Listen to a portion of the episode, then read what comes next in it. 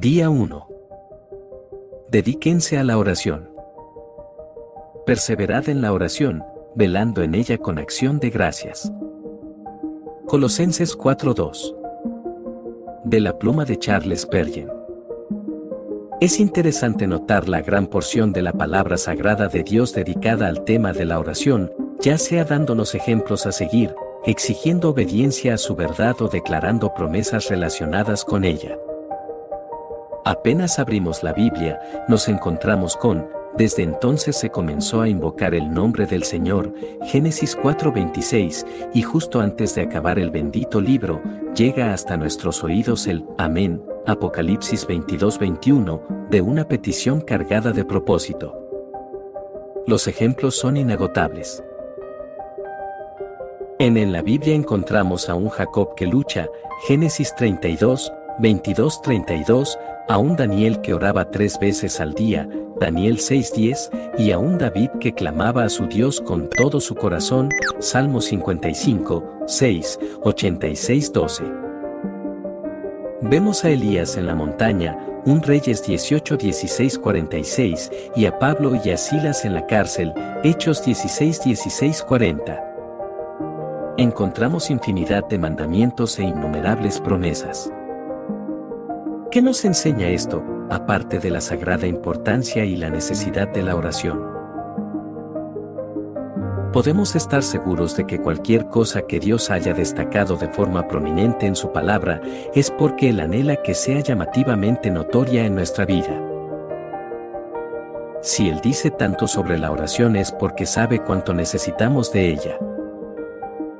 Nuestras necesidades son tan profundas que no debemos cesar de orar hasta que estemos en el cielo. ¿Crees que no tienes necesidades? Entonces me temo que no conoces tu verdadera pobreza. No sientes el deseo ni la necesidad de hacerle peticiones a Dios. Entonces que Dios, en su inmensa misericordia, exponga tus miserias porque un alma sin oración es un alma sin Cristo.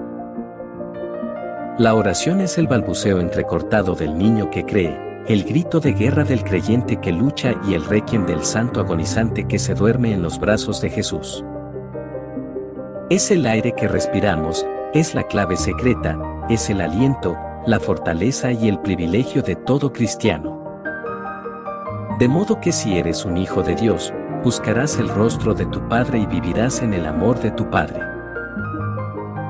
Ora pidiendo que en este año puedas ser santo, humilde, devoto y diligente, que puedas tener una comunión más cercana con Cristo y que ingreses con frecuencia al salón del banquete de su amor.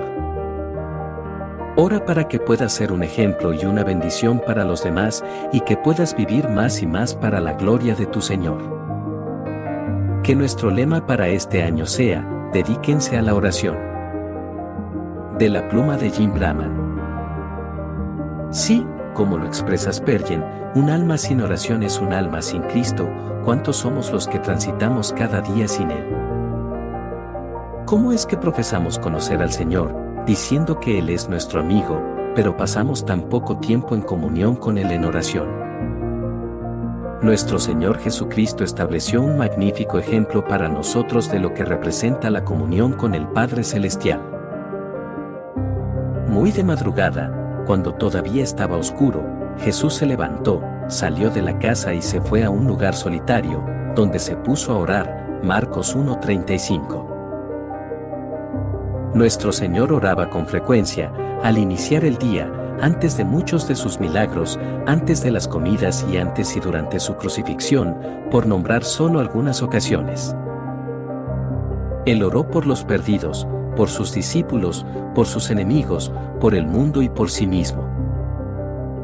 Muchas de sus oraciones han quedado registradas en su palabra para enseñarnos cómo orar, cuándo orar y por quién orar.